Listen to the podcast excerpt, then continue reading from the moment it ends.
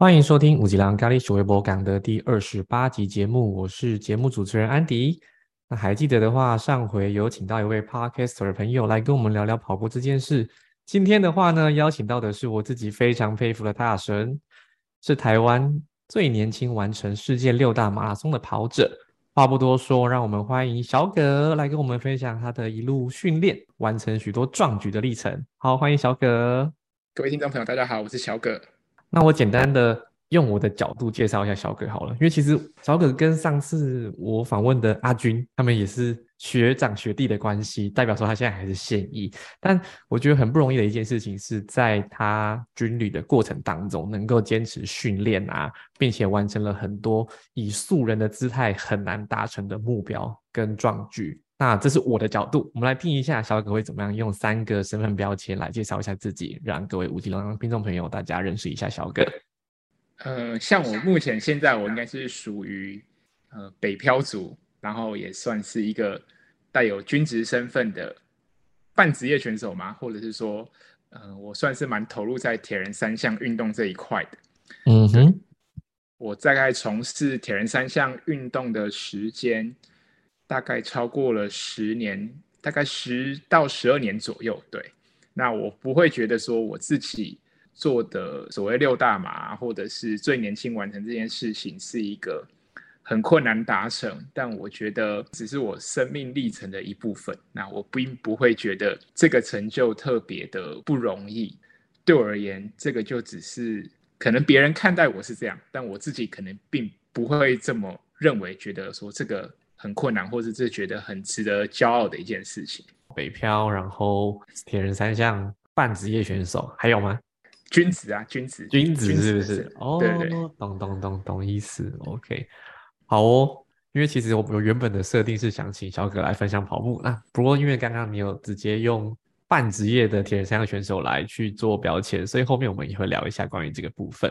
像跑步这件事情，我知道每个人开始时间点不一样，但是因为我们在军校的时期有一项体能测验，就是要跑步嘛，对不对？好，像小可当初是因为什么原因开始跑步的呢？跑步就是因为军校一定要测三千公尺，再加上在军校的作息就是早上需要跑步，下课之后也是需要跑步，然后都是做那种所谓的带队跑，并没有像现在很自由，今天想跑什么就跑什么，也没有一定制式的呃课表。在军校的生活里面，就是必须跟着学长的脚步，跟着学长的口令这样子向前。距离我记得就是大概学校两圈不到五公里，大概四点多公里这样子的一个距离。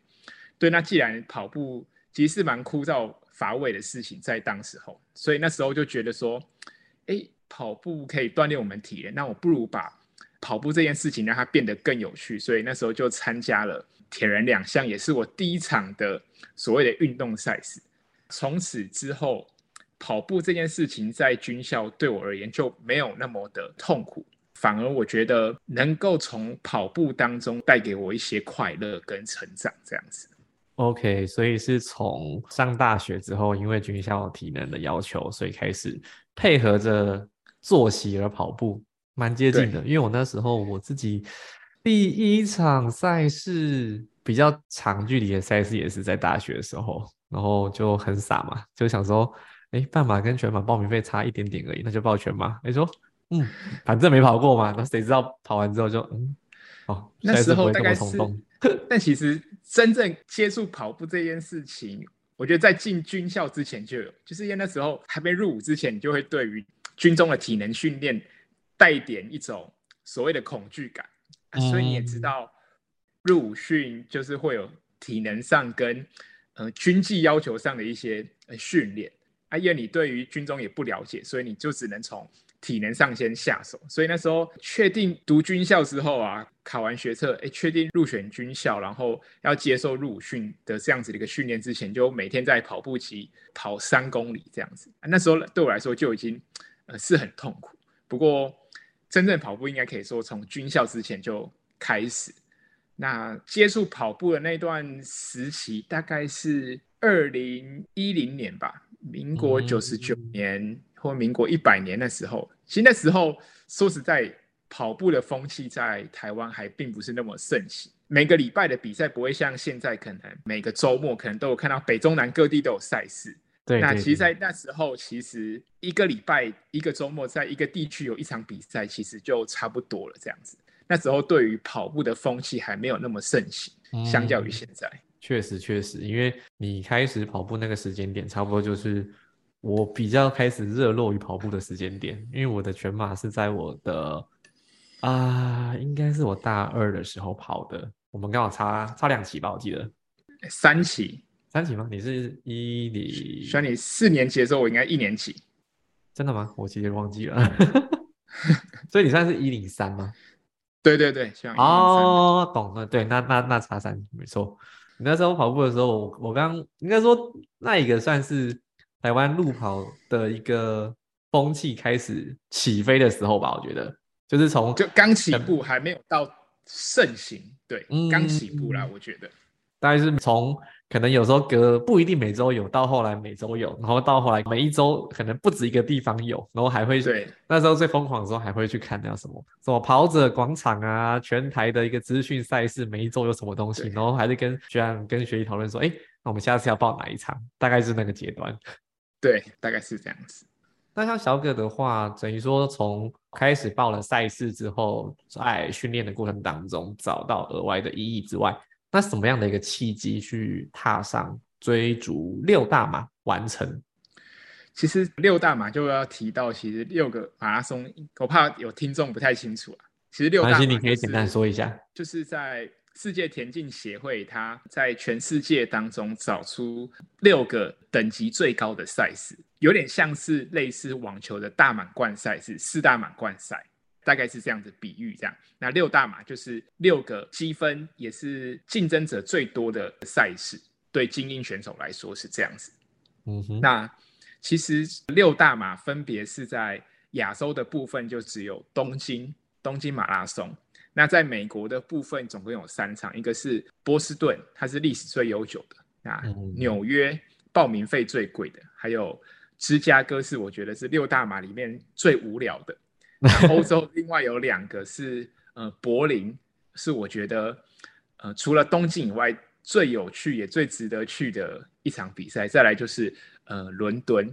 对，基本上这个六大马都是在呃大城市所举办。这六个比赛每一个比赛都可以找出它的特色跟值得去参加的一些原因。这样，那我第一次的六大马是在二零一五年的东京。那是我第一场的海外马拉松。那时候，呃，如果在跑步的听众应该知道，东京马是非常难中签的，除非你的跑步实力非常的好。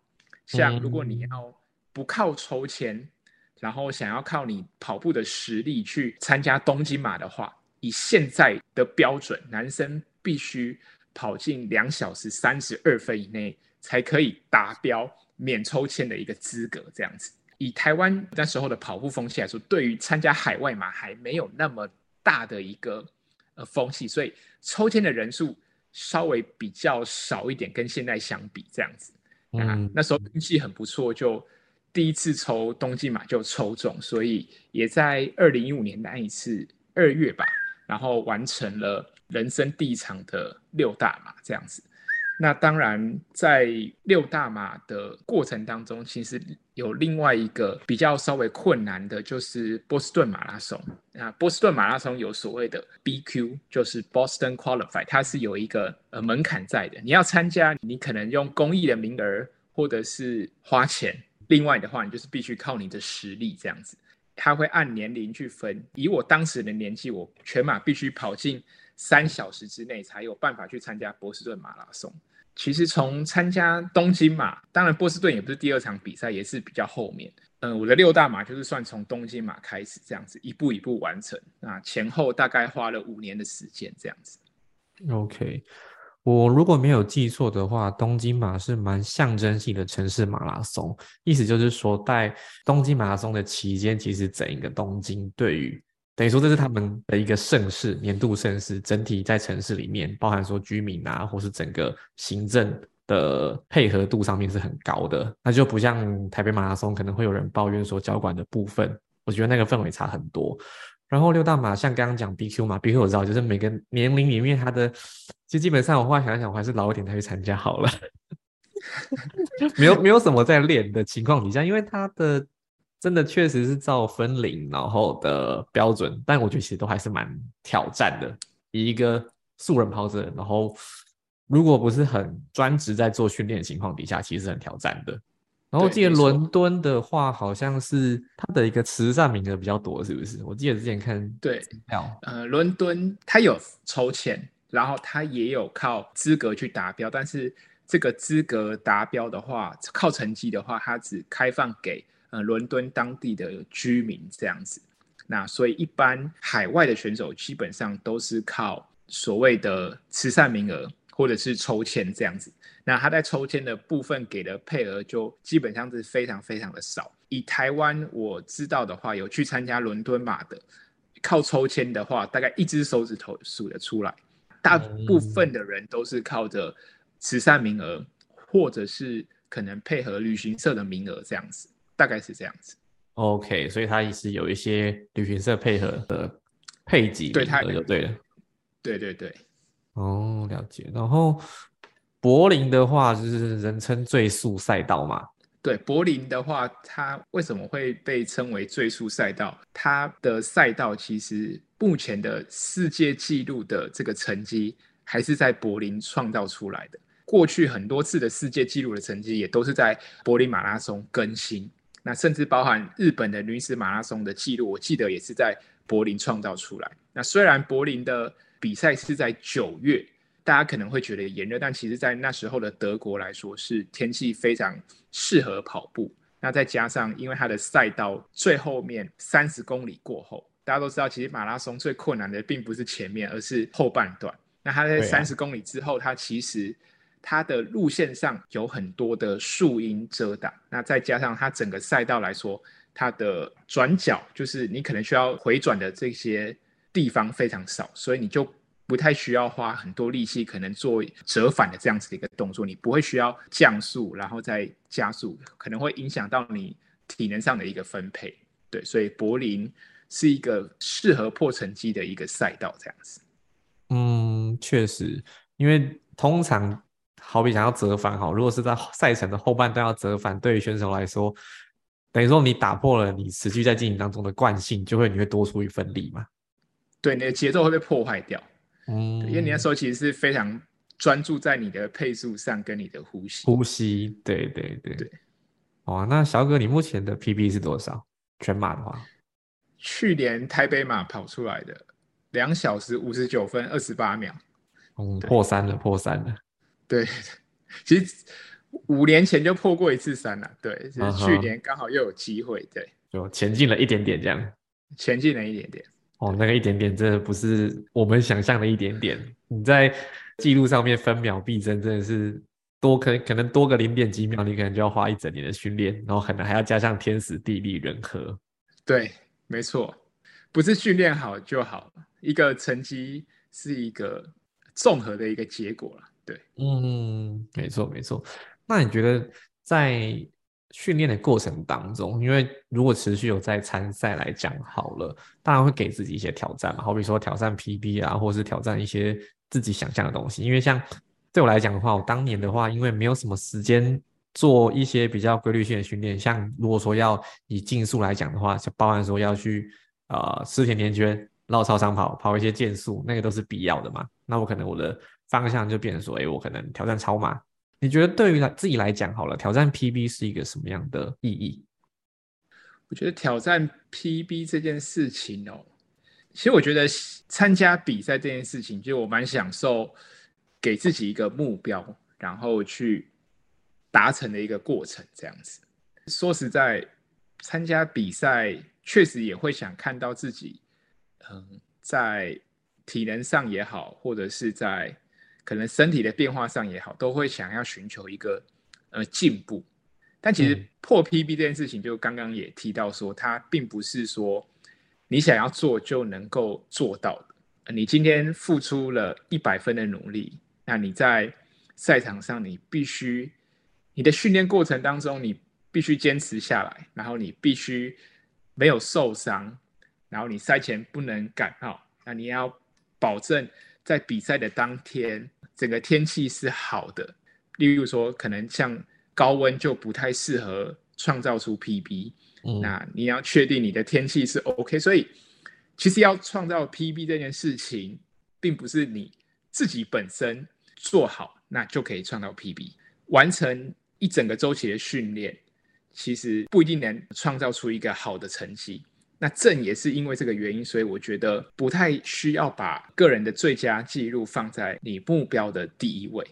而是在这个训练的这个过程，算是你会遇到一个一个坎，然后你会用不同的方式跟心态去面对吧。那对我来说，对我现在而言，我觉得挑战 PB 并不是非常重要的事，重要是我可以在每一次的训练当中都能够很享受，呃，每一次训练带给我的这样子的一个回馈，就是这样子不断的正向循环。比赛当天只是验收这个段时间的一个结果而已，有没有创造 PB 那可能是另外一回事。我更希望的是我能够有在比赛当天或者是在训练的一个周期看到自己的突破，我觉得就很 OK 了。这样子，OK，好，那我接着刚刚小哥的话说吼，其实因为像以我自己的工作形态来讲哈，我们是做业务的，那其实做业务的话很容易需要说可能像。每个月啊，会有那种归零的，要重新开始嘛。那同时间，就是在每一次追逐绩效目标的过程里面啊，我的主管有跟我讲过一一件事情，就是说，当然结果没有办法被保证，有的时候就是也有一点运气的成分在。但如果我在过程当中，我是不是有把每一个过程做好？其实很多时候专关键会在这边，因为当然，如果今天你每一个过程都做好了，结果没有发生，至少你没有遗憾。但相反的，如果今天我是过程当中就没有很扎实，那最后即便成绩出来，你可能对于自己的心里面的来讲，会觉得侥幸，或者觉得哎，好像跟我自己的努力没有办法匹配上，那种感觉就满足感就不会是一样的啦。我觉得，我相信小哥应该很能体会这种感觉。对，尤其就像运动这件事情，其实蛮吃所谓一些初学者效应，就是你刚训练，你一定会觉得哎，好像练一下进步就很快，嗯，那到越后面你可能。这个东西你就是必须，你可能前面你只要有规律的训练，你就可以进步。比如说你在马拉松可能进步个五分钟、十分钟，其实你会看到刚接触跑步的人，他在他的进步幅度的很快。再加上其实现在的不论是训练的科学，或者是你网络上都能够找到一个可以让你进步的一个一套的课表，你在按部就班你都可以做。但其实。呃，久了之后你会发现，很多时候你会花了两三个月的时间，你只是为了进步那一点点。例如说，我花了四年时间才把我的全马成绩往前突破三十秒。对，所以到后面其实如果一直只是追追求自己最好的成绩的话，那可能你会很容易失去对这项运动的热情，就是因为你会发现好像都没有办法突破，但那个不一定是发生在你本身身上。所以我觉得更重要的是，你如何保持热情在你自己的热爱的领域当中。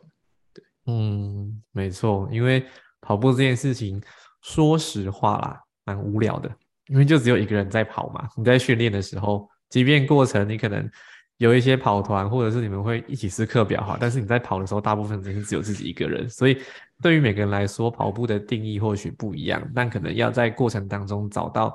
呃，属于自己的意义价值，不然要坚持训练这件事情是蛮困难的。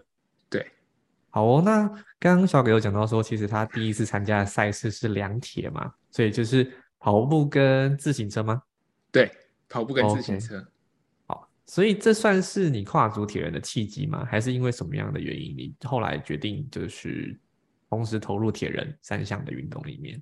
其实铁人三项，现在本身在学校有在跑步嘛。那骑脚踏车这件事情，对大部分而言，其实都是从小都会接触到的一个，你可以说所谓的交通工具。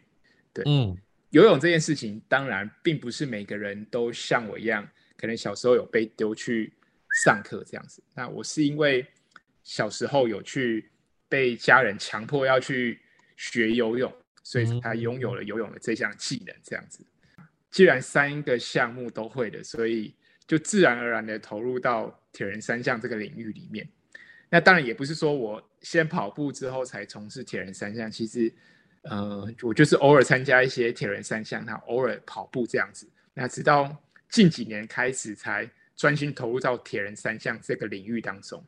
嗯，确实确实，因为我觉得每一项运动，以铁人三项来讲好了，你每一个分项都有自己需要训练的地方嘛。因为包含骑车，你就不会是呃一般我们那种。假日去骑淡水河边那种轻松骑嘛？你们都是什么追风团对不对？我记得你会跟国手一起练，没有国手啊，就是志同道合的朋友而已。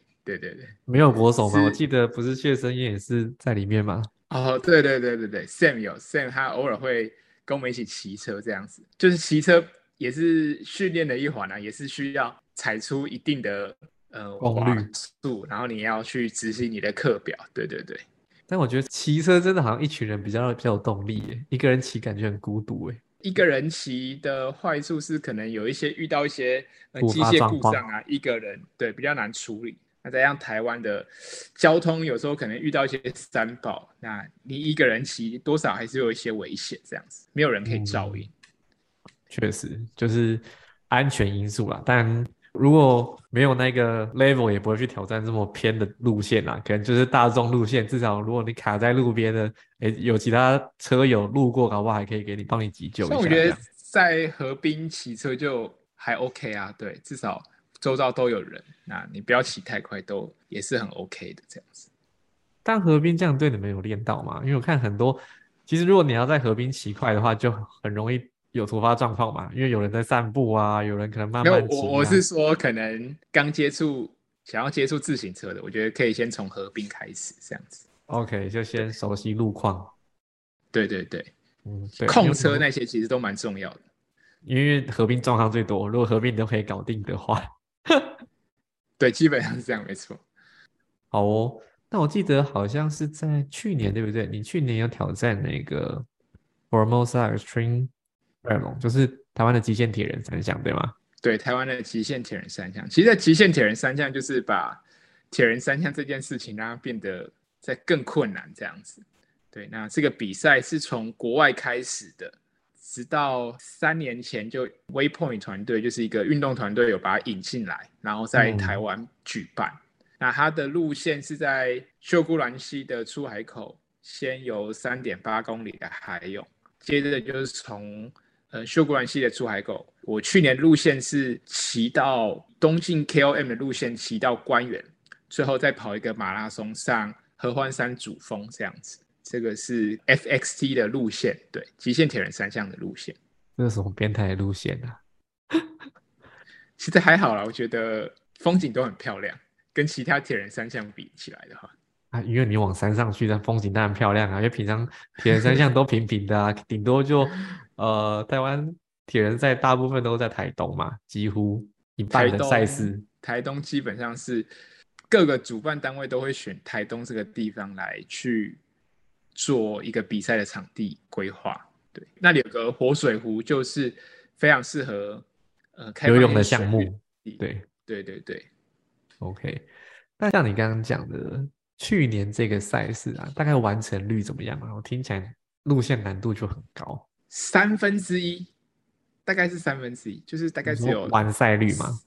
完赛率对，大概只有三成的人，三成多一点的人能够完赛。比如说一百个人参加，大概就是三十三个人完赛这样子。光听完赛率就知道难度很高，而且你没有那个 level，你也不敢随便报哎，就连。今天即便是很精英的选手都没有办法保障在这么高难度、高强度的赛事过程当中顺利完成，因为路路况跟因为它包含了高度，所以就包含整个体能状况嘛。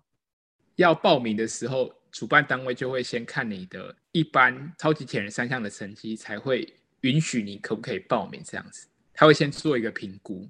你说原本他看你的二二六成绩吗？对对对对，他你一定要有一个二二六成绩，然后他觉得呃你 OK 的时候，他才会给你一个报名链接，你才可以去报名这样子。OK，所以他会有先有资格上面的审核，对，会有一个审核，没错。OK，因为刚小鬼有讲到说，其实这样的一个赛制设计，超级极限铁人的赛制设计从国外来的。我如果没有记错的话，我印象中是我听过的啦，是从挪威，因为他变说他游冰河啊，然后最后跑步也是上山啊，好像是类似的吼。对，游峡湾极限铁人三项，它是从挪威开始，然后。这个联盟成立之后，就在各地举办所谓的极限铁人三项的赛事。那它有一些所谓的宗旨跟它的一些精神，会影响到它的规则。例如说，他觉得路线都不能重复，就是说你今天的赛道路线对不能有折返。嗯哼，对，所以然后再加上他必须要爬升，以及路上不会有大会的补给团队。哦，那你都必须要有一台保姆车跟在你旁边，然后你在跑步的最后也会需要有一个陪跑员，那你必须带着你的团队一起，你的团队应该要陪你，或者是你你也要带着你的团队进到最后的一个终点才算比赛结束这样子。所以我觉得这个它没有那么困难，就是因为它其实你不会像是跟一般的比赛像在单打独斗的一个过程，它是一个一个团队一个向心去。来参与这个比赛，而且这个团队里面，你不需要每个人都是从事铁人三项的选手，你可以是你的家人，是你的朋友这样子。那只是最后的跑步，只是最后的一个可能跑步的部分，你还是需要找一个呃有运动底子的一个人陪你完成最后的一个赛段。陪跑的意思吗？对，陪跑还需要有个陪跑员。哦，是规定要有，是不是？对，规定要有，在跑步的倒数。几公里开始，他会去要求。OK，可能也是安全考量哦，听起来，因为毕竟前面经历了一些极限的项目，过程当中他们都会有医护组的人员在路上，那他会做一些所谓的意识的辨别，确认你的意识状况是 OK，你的健康状况是 OK，你才可以继续参赛。那如果你被医护人员判定你是没有办法再进行比赛的话，你就必须当下结束你的比赛。OK，所以他有一些检查点是会确认你的身体状况的。对，没错。OK，那像以你去年参加 FXT 的状态来讲好了，你有没有什么心得？因为我觉得他们跟毕竟一般的二二六不太一样。心得哦，最主要的心得是，其实因为。在我的补给团队当中，有一位成员，呃，是我之前单位的一个呃学长这样子。那他参加的第二届没有完成，我们就在单车结束后就被关门了。我想带着同一个团队，只是我们做一个角色上面的一个互换，然后变成我是选手，那他当我的补给员。那我们最后以同一个团队，然后在隔年能够成功登上。合欢山的主峰，也就是终点。那我觉得这个是是别具意义的。OK，一个接棒传承，maybe。对，大概是这样子。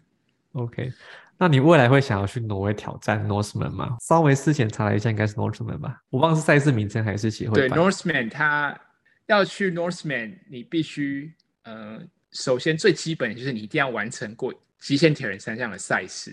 这样你有了吗？台湾这个算吗？算。算，但是你必须以资格的话，你必须在那场比赛获得前两名才可以去。哦，这难度很高哎。对，然后剩下的名额是会抽签，他会在完赛的选手当中抽出一到两位可以去挪威参加比赛，等于是有两个保障资格跟两个抽签的名额这样子。对，所以意思是说，在无论是世界各地，但只要是有这个。应该说有这个规格的赛事里面，他如果获得前两名的是保障名额，那如果说其他的话，会有另外两名是要抽签的。对，没错，难度很高，我觉得。所以不是想去参赛，即使参赛都很难。对啊，这个不是想去就可以去。我印象没有记错的话，我自己身边，我比较有印象的是我之前跑步跑团的朋友的朋友吧，他是 Garmin 的工程师吧，有去完成。一次，Norseman 对，因为那时候的 Northman 还不用到所谓靠成绩，只要靠抽签，就是你报名，他们觉得你 OK，他就会让你去参加。但因为极限铁人三项在现在来说，想要报名的人太多了，所以主办单位就开始了要透过成绩或者是抽签，然后机会更小才能去 Northman 这样子。明白明白，这就跟以前田中马不用抽一样，现在连田中马都要抽了。对，对，以前台北马也不用抽啊，现在台北马或万金石都要抽签。因为我记得后来不知道哪一年开始，是不是去年开始又不用抽了？但是就是报名费涨了蛮多的，台北马。哦，对，去年可能因为受到疫情的关系吧，就是可能他报名的踊跃度也没有这么高，这样子。对对对，他就是用或者用控管人数的方式。对，明白明白。好哦，觉得听起来都是要跪在地上听的，太难了，每一项都是。不会啊，其实毕竟当好玩呐，对，生活的一部分。嗯，了解。那像肖哥，你在不论是跑步啊，或者是铁人三项的训练过程当中，你觉得最难的是什么？这个过程当中最难的，我觉得最难的是，呃，你在你的成绩，当你没有办法突破的时候，你可能会开始怀疑自己。就像刚提到，初学者要进步很快。假设你是有在跑团跟着别人一起练的时候，你会发现，哎，怎么有些人好像进步的幅度很快？每一次参加比赛，好像都可以很容易的就突破他自己过去的成绩。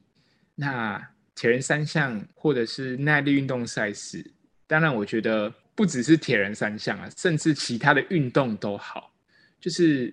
大家当你成绩好的时候，都会看到你，呃，可能站上颁奖台的那一面，光荣的一面。对，但是他们看不到的是，呃，你在突破成绩之前，你是怎么经历过那个低潮期，或者是你可能会经历过受伤等等不同的因素去阻碍你成绩往前推进，可能多多少少一定会有一些负面情绪，然后会。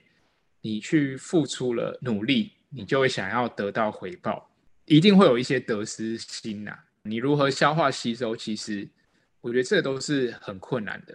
就像你去问一些职业选手也好，你去问大谷大谷大谷相平，OK，他那么厉害，二刀流，但是当他动手术的时候，我想那一段的复健过程绝对是。他一定有他很痛苦的地方。当他不能上场投球做他喜欢的事情的时候，那那段时间一定是很痛苦的。你如何去经历过那一段的时光？我觉得对每项运动来说都是很困难的。那你自己，而并不是真正练习。练习其实你有一个健康的身体，能够投入训练，尽管训练再苦，我觉得。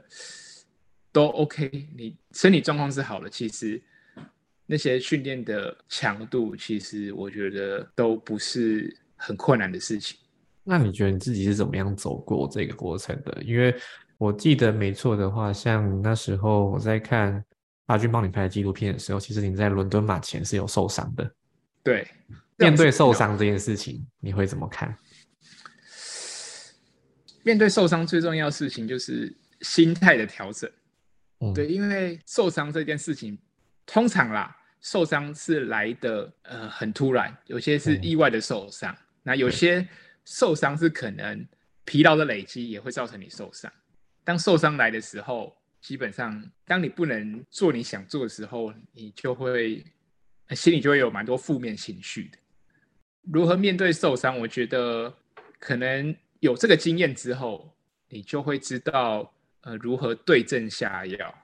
比如说，呃，哪边不舒服，你就可能知道哪里出问题，然后去找到方法去处理它。铁人三项有个好处啦，你今天脚不舒服，你还可以游泳，对，你可以用其他训练方式去完成，达到你的训练效果。所以心态的调整很重要，然后更重要的是，你也可以找到你的方法，在保持你的训练跟你运动的一个热情，这样子。嗯。明白，确实受伤，我觉得是没有人愿意碰到了。但是我觉得，如果你是一个够认真的投入这项运动的话，难免都会受伤。对啊，职业选手会受伤，大家都会受伤。对，嗯，这很正常。而且我也是透过受伤的过程，我才认识到说，哦，原来肌贴的功能非常了不起。因为像我之前跑那个连日的超马的时候，可能第二天其实正常来讲就白了。如果以我当时状况不懂的情况底下，我可能就直接弃赛了。然后刚好随队是有贴扎员的，他就跟我说，哎，他可以怎么贴怎么贴，他可以让我维持身体机能可以继续。说，哦，好啊，那试试看。当没有遇过的时候，会紧张，会错愕，但是真的受伤就是开始跟他共处，学会怎么处理，而且就像刚刚小哥讲的，就会是我们未来的养分。未来遇到一样事情，就知道说哦，可能不一定要这事情真的发生，但是可能会有征兆的，因为以前可能没有真的去留意到这些事情，但当你受过伤之后，你就知道说有什么样的反应可能代表什么。对，就是三折肱而成良医，大概就这个意思。嗯，懂懂懂。对，哦哦，那我记得小葛自己也有录节目，对不对？而且节目录蛮久的，要不要跟大家介绍一下自己的节目？哦，我的节目叫铁腿。那为什么会用铁腿呢？主要也是因为，其实铁人三项里面就有铁这个字。嗯，然后另外一个原因是，我觉得。呃，让我每一次每个周末假日，可能就是训练量最大的时候。那有时候可能练完就会有铁腿这个一个状况产生。那其实铁腿就基本上以所谓医学的角度来说，它其实就是所谓一种延迟性酸痛。对，它有延迟性酸痛，基本上就是你可能就是你的训练量比较大或者强度比较高的时候，就会有这样子的一个状况产生。嗯，那铁腿这个节目名称也是，我也希望说。透过这个节目，让你就是说，好，可以周末练完，你隔天有感受到铁腿，你会知道，哎，其实我们的生活是很充实的，你会带着一种心满意足的心情来去面对你运动以外的事情。然后我的频道主要是在分享铁人三项的一些训练的方法，然后以及我自己自身经验，大概这样。然后节目做了，已经做了超过一百集了啦。啊，嗯，最主要的原因也是因为。觉得可以透过一些方式分享给大家。其实铁人三项的圈子也好，或者是运动的圈子也好，我觉得表现好的人比我多很多。当然，我觉得可能这个环境缺乏的是一个愿意分享的人，所以我就那时候就决定说，哎，我那时候刚好也遇到受伤的一个状况，所以我就趁那时候没有办法投入训练的关系，所以我就把一些呃专注力放在制作节目看看这样子。然后不知不觉就经营了两年多，然后也录了超过一百集，对，嗯，我觉得蛮厉害的。除了因为听起来就是他一部分是分享一些训练的心得经验，那另外一部分的话，肖哥都是单口，对不对？自己讲比较对我都一个录，基本上我现在蛮习惯一个人讲，随便讲应该三十分钟都还 OK 啦，对，OK，因为我目前为止。还没有突破过个人讲这么长的时间，所以我觉得要一个人讲，然后讲言之有物的同时间可以讲半小时以上，目前觉得还蛮难的啦。所以我觉得它是一个很厉害的事情。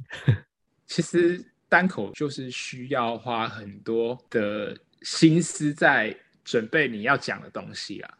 嗯，对。当你也包含，我觉得自身经验很重要，你必须在这个项目当中或这个领域当中投入非常多的时间。你才可以有自己的一套说法跟你的理论。观众想要了解的，可能不单只是学识上的东西，他需要这个运动实际上的回馈。对，那当然我只是代表一个人的一个经验而已。那透过节目，也可以把自己过去的一些失败的经历或者是不好的经验分享出来，让大家可以少走一些冤枉路，让大家可以在一个站在巨人的肩膀上来学习东西。大家可以进步的更快，然后这个路上也可以走得更远。确实，因为像现在的资讯流通其实很方便，但如果都查询得到的情况底下，那可能还是要有一些额外关于自己本身的附加价值提供给听众朋友。我觉得有付出这样的心力在做节目的创作者都值得被好好对待。所以大家如果对于小葛的一些运动心得啊、分享啊，有兴趣的，在稍后也会把它放在节目资讯的栏位，那大家也可以订阅起来喽。哦，好，那以上的话是今天的节目，谢谢小葛今天来，好，谢谢 Andy。如果对于今天的访谈有一些心得，或是说你有一些话想要说的，也可以在 Apple Podcast 或 Spotify 上面帮我们做一些回应回流啊，给我们五星评论好评啊，记得也要去订阅铁腿哦。以上的今天的节目，谢谢大家，好，拜拜。